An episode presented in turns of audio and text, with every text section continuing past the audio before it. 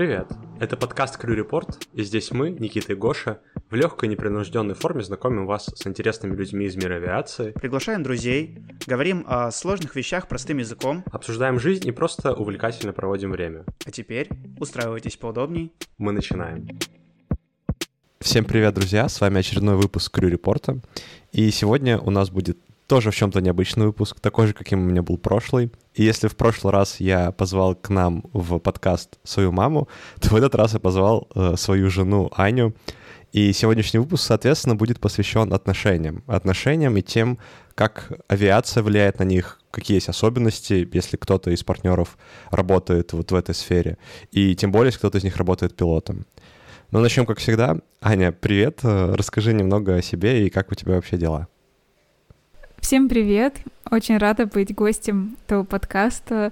С удовольствием слушаю все выпуски даже. Не только потому, что его делает мой муж, но и потому, что действительно люблю э, Крю Репорт. Да, меня зовут Таня, я жена Никиты, мы вместе уже 12 год.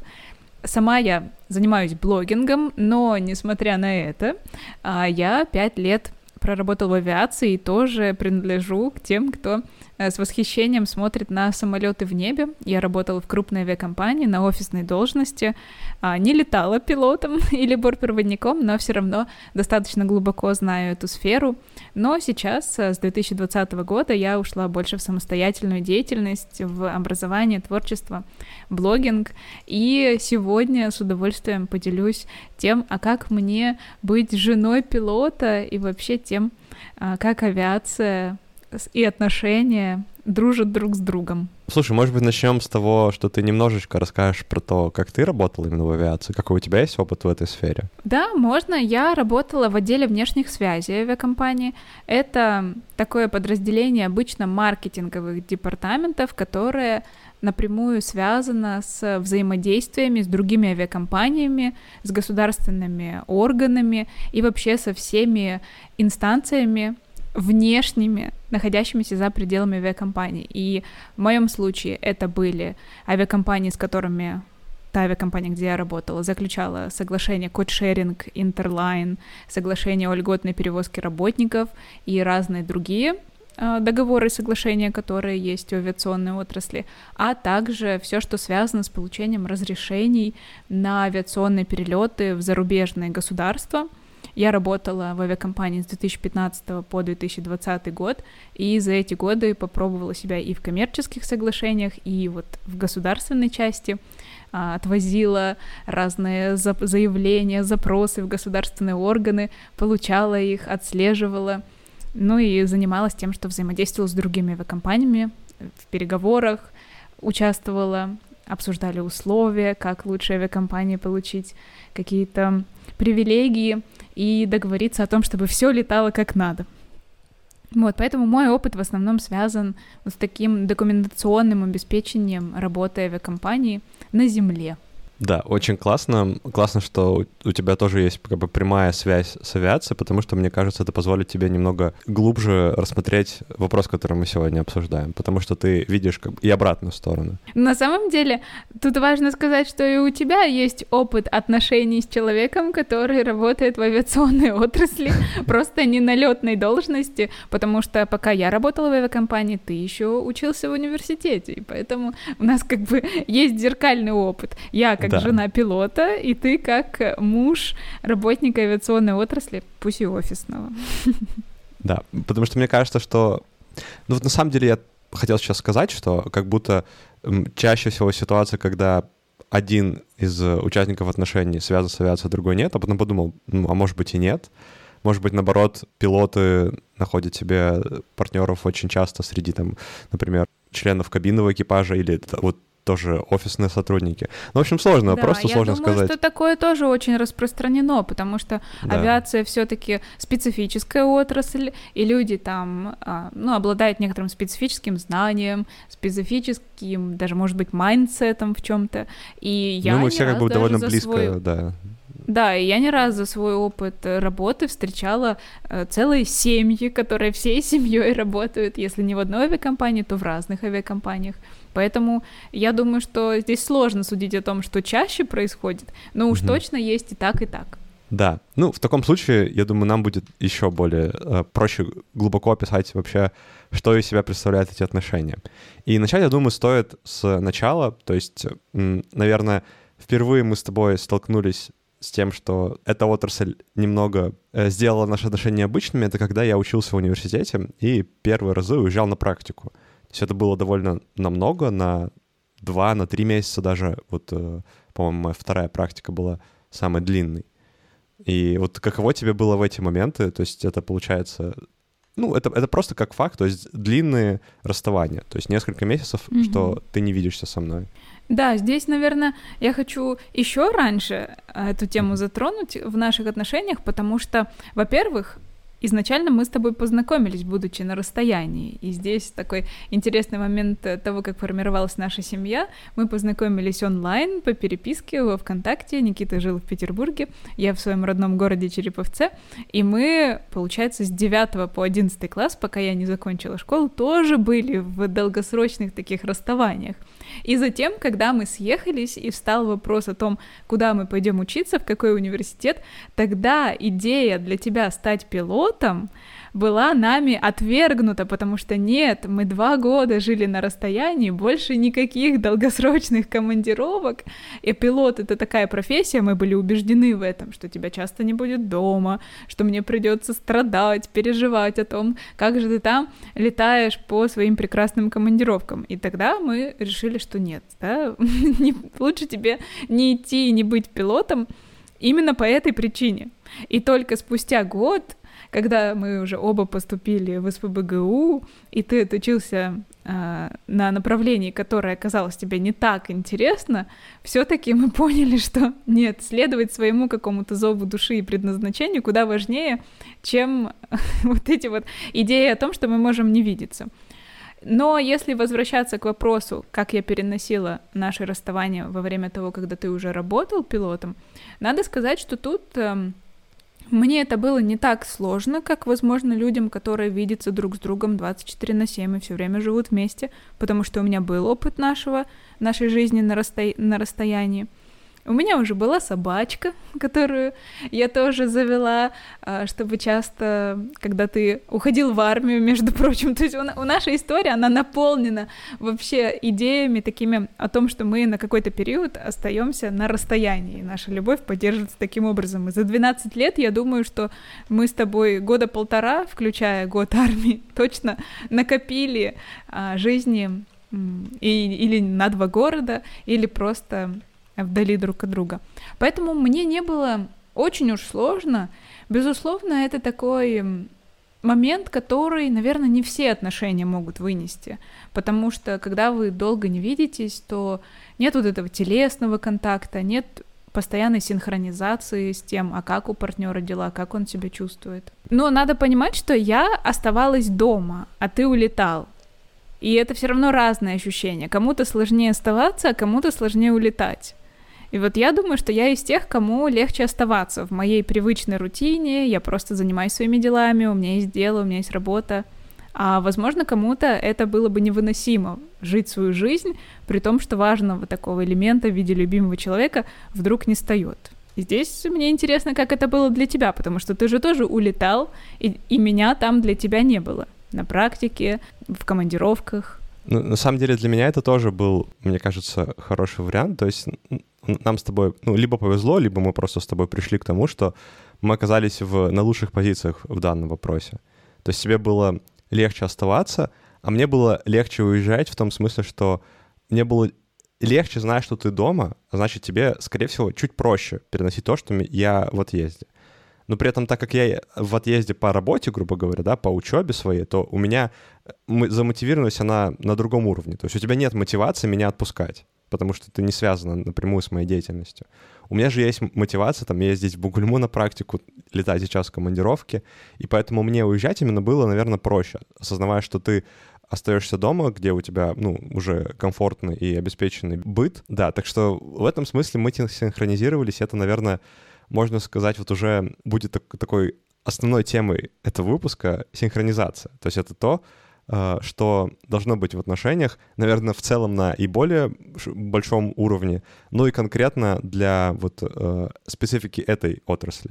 То есть синхронизация между партнерами в отношениях позволит вам э, выдерживать и вот длинную разлуку, и вообще просто специфику работы, и, возможно, переезды, потому что у пилотов тоже такое может быть, что им там меняют базы, например, да, и им нужно там переезжать из Питера в Санкт-Петербург, кто-то там из Питера в Новосибирск пере- переехал. Из Питера в Санкт-Петербург, ты сказал. Ой, из Питера в. Ну да, так это бывает, из Питера в Санкт-Петербург. Ну вот это вот у нас с тобой было, да, мне пришлось по работе переехать из Питера в Санкт-Петербург. А, было тяжело, но мы справились, как, как, как семья. Вот, да. А кто-то и вовсе за рубеж улетает. Да, да, то есть это... Вот, вот эти э, истории про то, когда пилоты летят в Китай, например, а, работать, которые были особенно актуальны там до ковида еще. Кто-то брал с собой семью, кто-то просто улетал на несколько лет, хорошо зарабатывал и возвращался. Угу. Очень разные истории. Ну вот, да. Может быть, у тебя есть какие-то лайфхаки, может быть, есть какие-то методы или способы, благодаря которым тебе было проще переносить разлуку, которая у нас э, возникала чаще, чем обычно из-за вот сферы деятельности. Знаешь, я думаю, здесь надо рассмотреть это с нескольких сторон. С одной стороны, вообще в целом, как переносить разлуку и какие-то отношения на расстоянии, это в первую очередь возвращает человека к самому себе. Действительно ли ты можешь остаться с собой и просто побыть наедине? И действительно ли ты готов побыть в одиночестве, потому что если одиночество или какое-то пребывание без партнера для человека невыносимо, то я бы, в принципе, задалась вопросом о том, а готов ли ты как бы к, к жизни, к взрослой жизни, потому что а, любовь для меня и партнерские отношения, они, безусловно, про большую близость, про то, что у нас есть потребность друг в друге, мы хотим быть вместе, но вместе с тем я могу быть сама собой, потому что у меня есть свои интересы, у меня есть свои задачи, которые мне нужно решить, у меня большой спектр каких-то действий, которые я могу сделать даже без твоего присутствия. И, конечно, грусть, тоска, переживание, скучание, оно все было, и оно все есть, когда мы долго не видимся. Но я могу с этим быть. И это такой вопрос психологической зрелости и готовности быть одному. То есть э, для меня, в принципе, вот эта какая-то самодостаточность в хорошем смысле этого слова, она очень важна. И как раз для отношений на расстоянии, и тем более для каких-то разлук близких людей, этот аспект мне видится вообще одним из принципиальных. Насколько ты самодостаточен, насколько ты можешь быть самим собой. Поэтому там тем женщинам или тем мужчинам, которые вынуждены оставаться одни, потому что их э, партнер работает пилотом или бортпроводником и летает какие-нибудь командировки, я бы прежде всего посоветовала разобраться со своей жизнью на предмет наличия там хобби в этой жизни, подруг, друзей, каких-то интересных занятий, в принципе, вовлеченности в свою деятельность. А интересна ли мне моя работа? А интересно ли мне то, что я делаю, чем я занимаюсь? Это действительно очень облегчает любой процесс, просто потому что ты сам собой хорошо себя чувствуешь и не чувствуешь вот эту какую-то дыру в сердце от того, что твой любимый на некоторое время улетел там не знаю, на, в командировку на Камчатку. У нас такого пока не было, но в нашем случае на, на практику в набережные Челны.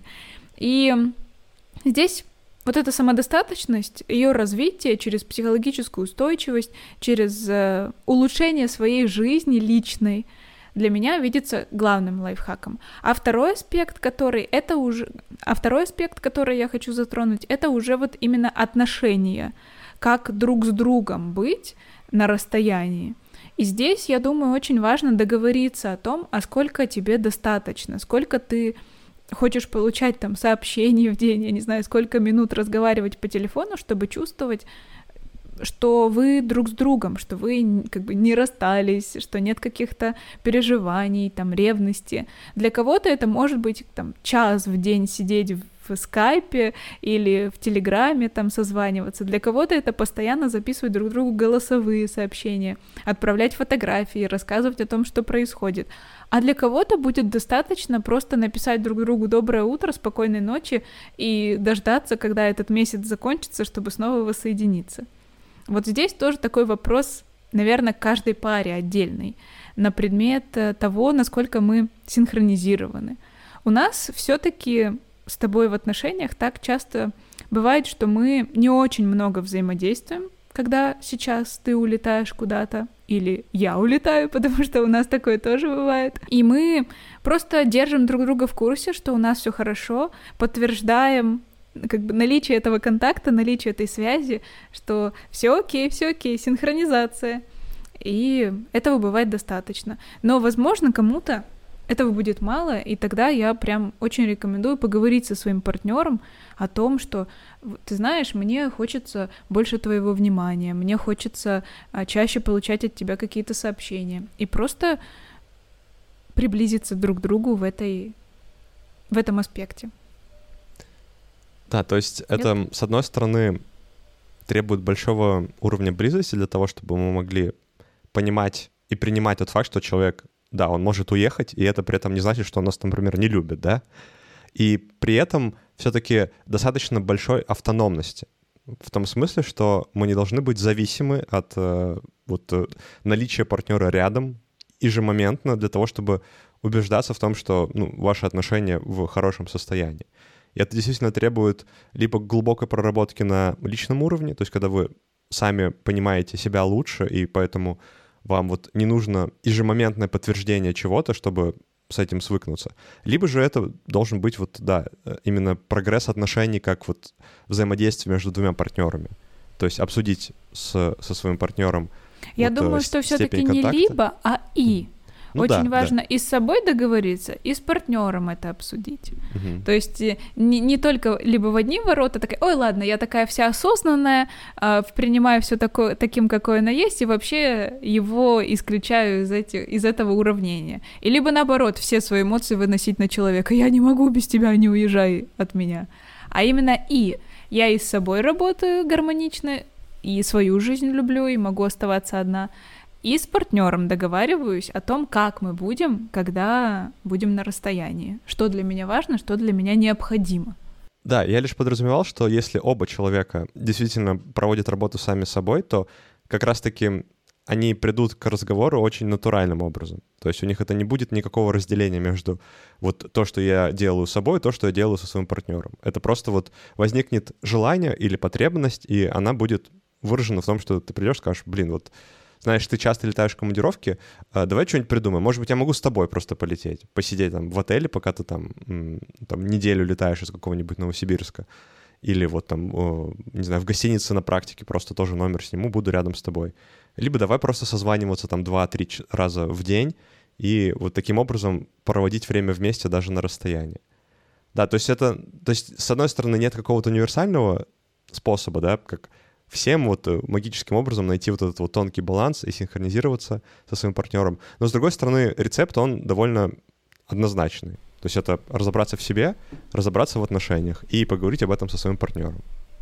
Да, честно, открыто, искренне сказать о том, а как мне хотелось бы это видеть, как, как я могу помочь тебе в этом и как ты можешь помочь мне.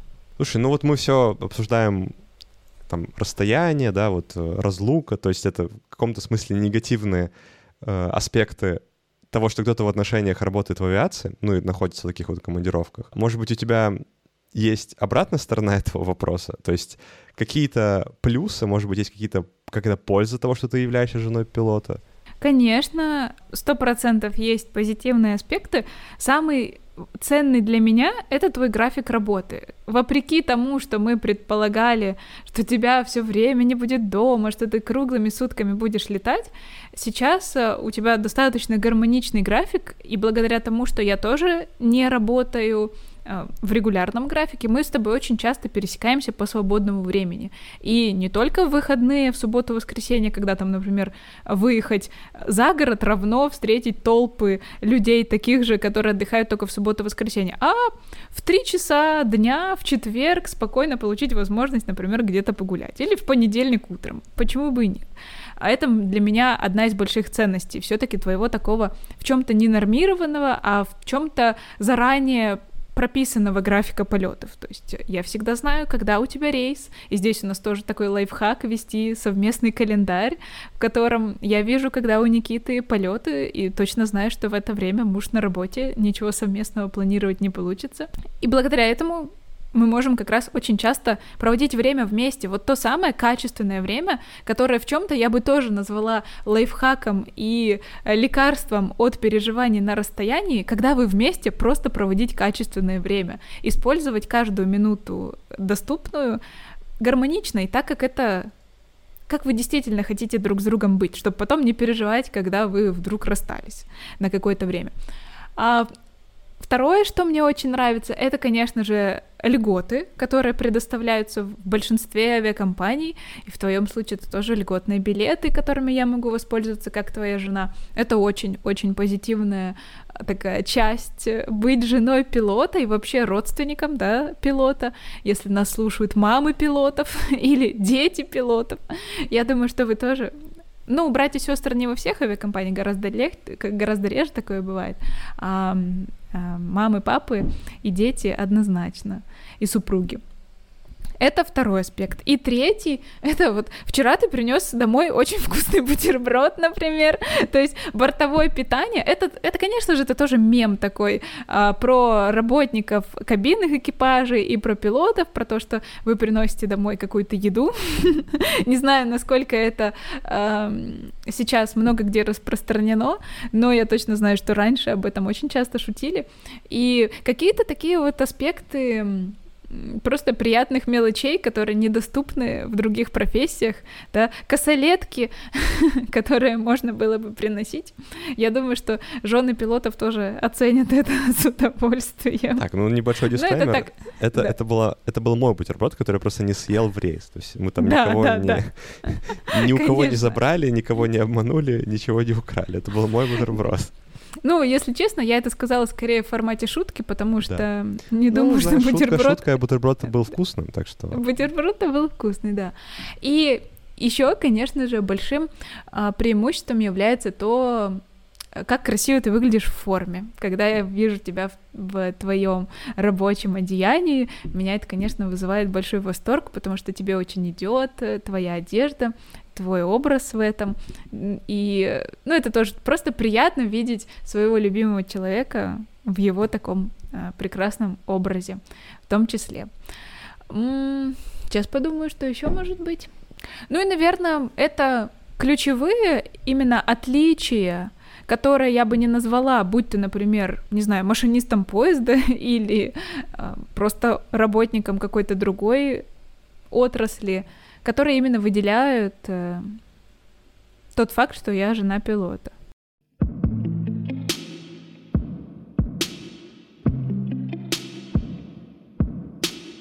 Чувствуешь ли ты, может быть, изменение своего статуса в каком-то смысле? То есть, когда ты говоришь, что твой муж пилот, это как-то что, значит для тебя что-то? Или скорее это просто тоже уже стало просто работой? Просто, ну, я лично сначала скажу свое мнение, то есть изнутри этой профессии на самом деле не кажется, что это что-то особенное. Но при этом, когда я, например, еду по форме на работу, ко мне люди буквально могут подойти и начать что-то спрашивать. Ну, то есть это вызывает какой-то... Ну, потому что понятно, что мало кто ходит в условном там мундире по улице, да, а, и еще и фуражке. И вот поэтому к тебе такой вопрос, то есть не чувствуешь ли ты здесь некого вот отличия, такого, что есть только у тех, Конечно, кто вот работает в авиации. я все-таки думаю, что до сих пор в сознании человека, особенно вот на нашем русскоязычном пространстве, пилот — это что-то запредельное, вот вторая ступень после космонавта. Поэтому, когда я говорю, что мой муж пилот, это всегда привлекает внимание, это всегда вызывает какие-то дополнительные вопросы, какие-то, ну, какой-то интерес о том, а мол, как это, а что, а в какой авиакомпании, и как тебе с этим. Ну, то есть есть какой-то ряд представлений, стереотипов, которые у людей есть, и они с удовольствием эти представления мне высказывают, когда узнают, что я э, жена пилота. То есть это точно дает э, дополнительный бонус в общении и какую-то точку контакта, потому что пилот — это профессия, о которой знают все однозначно. И у каждого человека есть какое-то свое мнение на этот счет, и какие-то вопросы, и что-то, что им бы хотелось об этом узнать, и поэтому стоит мне только об этом заговорить где-то, все, конечно, это сразу вызывает интерес даже больше, чем к тому, что я, например, блогер, профессия новая, где есть тоже что уточнить, что узнать. Нет, муж-пилот, вот это будет поинтереснее, давай обсудим это. Да, и, безусловно, а мои родители очень гордятся тем, что их зять пилот, в этом тоже есть какой-то особый шарм. Они, когда мне мама звонит, она всегда спрашивает, Никита летает? Или бабушка, а, или там, видя в небе самолет, обязательно там, о, это наш Никита летит. Ну, то есть в этом есть какой-то интерес, в этом есть большое уважение и гордость к этой профессии, так или иначе как оно было раньше, очень высоко романтизированная профессия. Во многом мне видится, что в сознаниях людей так это и осталось. Поэтому для меня, как для человека тоже к этому архетипу причастному, есть э, большие такие интересные бонусы в общении с людьми, когда я об этом говорю. Да, тут еще один небольшой дисклеймер. Мы в целом, как, вот, как проект, ну и я конкретно, это лично мое мнение, мы считаем, что работу пилота, как вообще любую работу в авиации, э, как вообще, наверное, любую работу, вообще в идеале нужно нормализировать. То есть сделать так, чтобы она не выделялась особо на фоне других, потому что на самом деле это просто вот человек, занимающийся деятельностью, который, э, которая, ну, в данном контексте, в контексте конкретно пилота, связана с повышенными рисками, но на самом деле есть много работ, которые связаны с повышенными рисками. И очень мало из них настолько популярны и обрастают таким количеством вот внимания, как работа пилота. И несмотря на то, что в общем мы поддерживаемся того, что это должно быть нормализовано, то есть чтобы не было условного элитизма у людей, которые работают в этой сфере, потому что, ну, я лично считаю это не очень правильным. В конкретно данном случае это, ну, в каком-то смысле просто бонус, плюс того, что вы тут работаете, потому что независимо от вашего мнения того, там, круто или не круто, престижно, не престижно быть пилотом, большинство людей считает, что это очень престижно. И, соответственно, это вот, может быть, хотя бы в какой-то степени компенсирует, ну или является просто вот положительной частью того, что один из партнеров в отношениях причастен к этой профессии. Ну, в эту тему я бы сказала, что у меня здесь немного полярное мнение. Я считаю, что на самом деле каждый человек, любящий свою профессию, просто обязан ее романтизировать, продвигать. Ну, поскольку я сама занимаюсь маркетингом, блогингом, там, маркетингом впечатлений, я прям правда верю в то, что современный мир, он в том числе основан на том, чтобы продвигать в мир то, чем ты занимаешься. Поэтому я обожаю пилотов, которые ведут, точнее, поэтому я обожаю блоги, которые ведут профессионалы. Я очень бы хотела, чтобы Никита тоже побольше рассказывал о своей профессии, именно ее романтизируя и в чем-то прям вот показывая эту внутренность, эту внутрянку того, что у вас там у пилотов происходит, потому что это так интересно. И каждый, кто вот любит свою профессию, может об этом с большим удовольствием и интересом рассказывать. А пилот — это настолько сакральная и в чем то интересная профессия и неизвестная, что там происходит, как ты эту многотонную махину вздымаешь на 10 километров вверх, расскажи нам, покажи. И поэтому, да, все, кто сейчас планирует учиться на пилотов или уже учатся, или уже работают, я вот как блогер приглашаю вас в наш культ рассказывать об этом онлайн, делиться и на самом деле этот подкаст — это же тоже часть вот именно в чем то просвещения и привлечения внимания, популяризации. Да, и вот э, Поэтому я за то, чтобы вот прям восхищаться своим делом и о нем открыто говорить, о том, а как, как о чем-то необычном. Потому что, с одной стороны, да, все профессии важны, все профессии нужны, но каждая из них уникальна. И ваша просто удивительная на все сто. Ой-ой-ой, ну спасибо. Ну что ж, в принципе, мы обсудили реальные проблемы, которые есть в, вот в отношении с партнером, который является авиационным специалистом.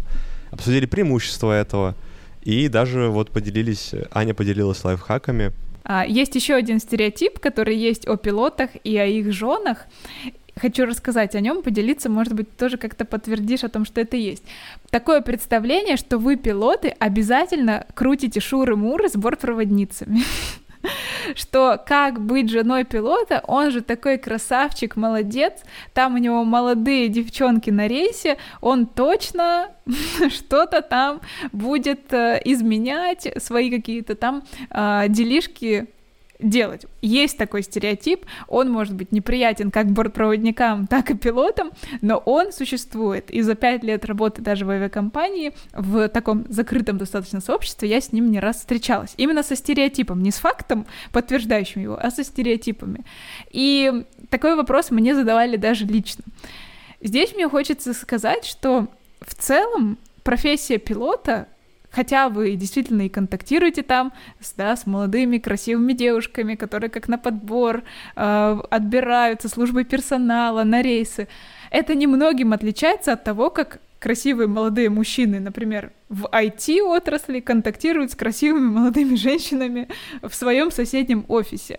И поэтому для меня этот стереотип, почему я даже его сразу не вспомнила, потому что я сама не живу в его контексте совершенно, кажется абсолютно, ну, таким, возможно, рожденным из каких-то действительно фактов, но все-таки на пустом месте созданным именно вокруг этой профессии. Вот что ты на этот счет думаешь? И, может быть, у тебя тоже есть какое-то представление, которое позволит женщинам или девушкам, которые будущие жены пилотов, или пилоты, которые в будущем собираются э, заводить себе жен, как-то разбить этот стереотип и вообще выйти за его пределы. Да, слушай, это очень, очень классная тема. И мне кажется, что стереотип вырос на самом деле на довольно таких объективных причинах, но он просто уже невероятно устарел. То есть вот большинство стереотипов, связанных с авиацией, на самом деле они очень древние. То есть вот этот стереотип, что тебя там месяцами дома не будет, долгие командировки, там, не знаю, два, две ночи в месяц ты ночуешь дома, остальное все в работе. Это все было, ну, грубо говоря, 20-30 лет назад, возможно, и то не везде. Сейчас вообще структура и принцип работы в авиакомпании, он абсолютно другой. То есть вот Аня не даст соврать, не знаю, я, наверное, максимум три ночи в месяц ночую не дома, и то это потому, что я в это время просто летаю. Ну, то есть у меня такой ночной рейс, который на всю ночь, а не, не, не только на ее часть. Иногда у меня бывает несколько месяцев подряд без командировок вообще. Но суть в том, что большинство рейсов, они разворотные. То есть э, командировки — это дав- уже давным-давно стало для многих компаний, не для всех, конечно, таким вот редким явлением. И я, конечно, имею сейчас в виду вот там, национального перевозчика, например, вообще, вообще всю группу компании Аэрофлот.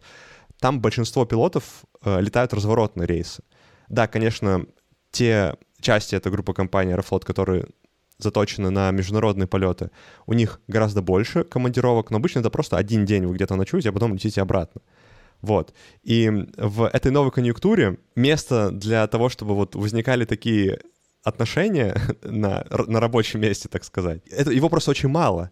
То есть если раньше были какие-нибудь командировки на, не знаю, на Мальдивы, на, где там экипаж неделю тусил, а потом возвращался обратно, ну, блин, там как бы, в принципе, понятно, все-таки неделю ходишь на Ну тоже тут не пугай, потому что я думаю, что есть такие еще. Ну конечно, да, то есть это, это не то, что ты, вы, это обязательство, и все там обязаны, не знаю, изменять своим партнерам. Прописано в трудовом договоре.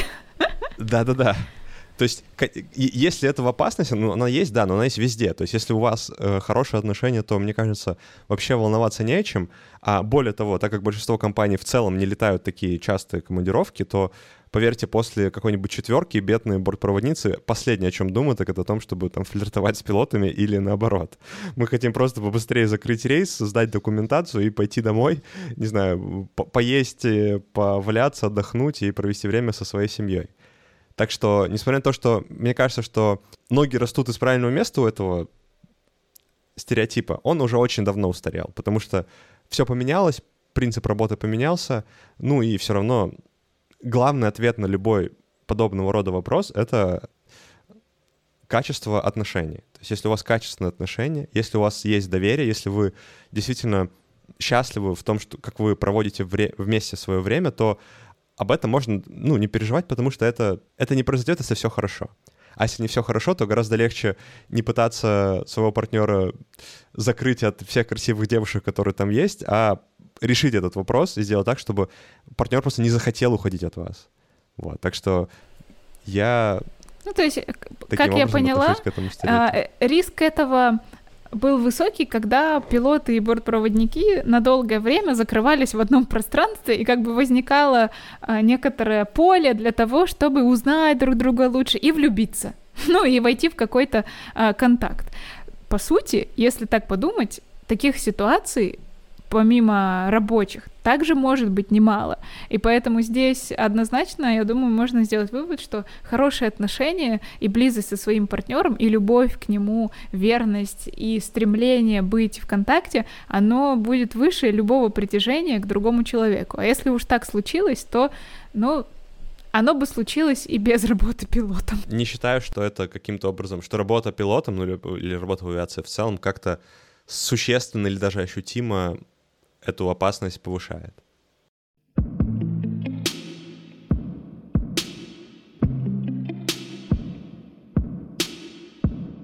И вообще вот в тему стереотипов, наверное, стоит сказать, что все предыдущие стереотипы о пилотах, они идут из э, военного дела.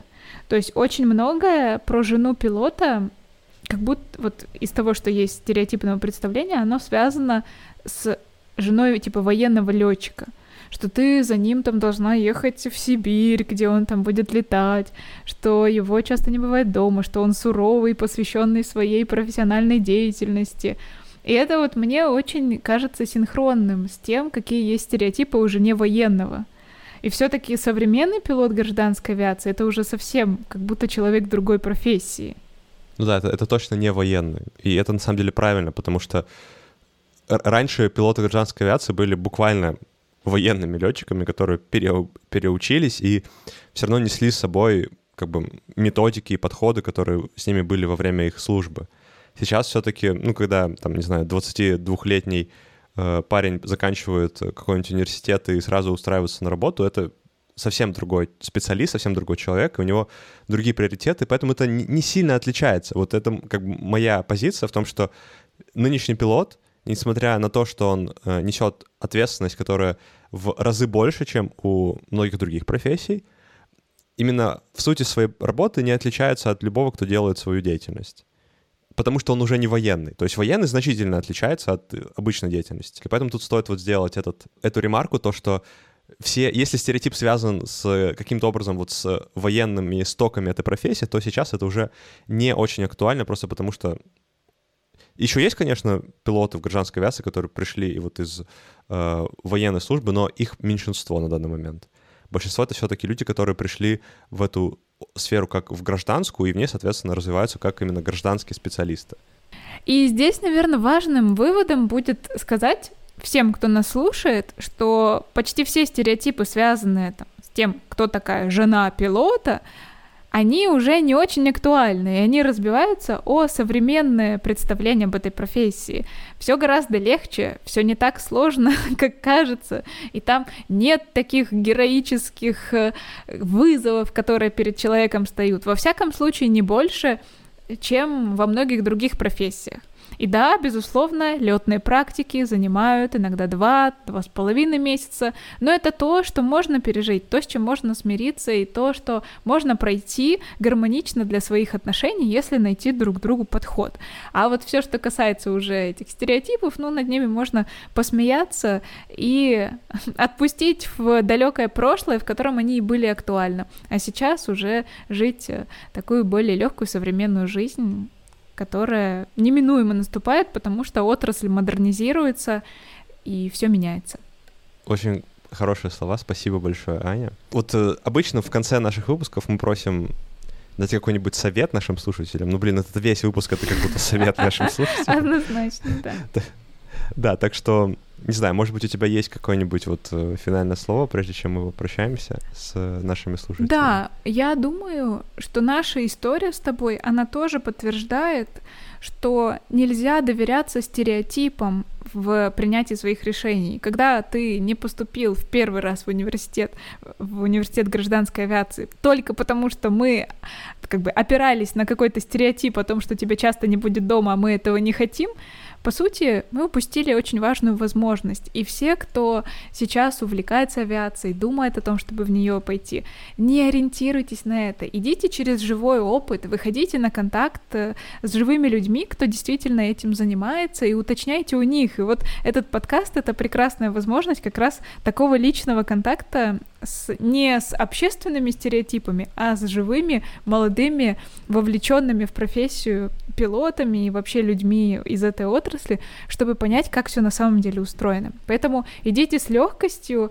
и стройте свое прекрасное будущее просто таким, каким вы его хотите видеть, не давая стереотипам вас с этого пути сбить. Спасибо большое, Аня. Ты вообще замечательный спикер. Спасибо. И твоя твоя работа в блогинге на самом деле это раскрывает. Благодарю тебя еще раз, что пришла в наш подкаст. Это очень ценно для меня, и я думаю, что это будет очень полезно для наших слушателей, потому что это та часть профессии, про которую на самом деле очень редко кто говорит. То есть она окружена просто вот этими ореол, ореолами сплетен и вот э, предрассудков.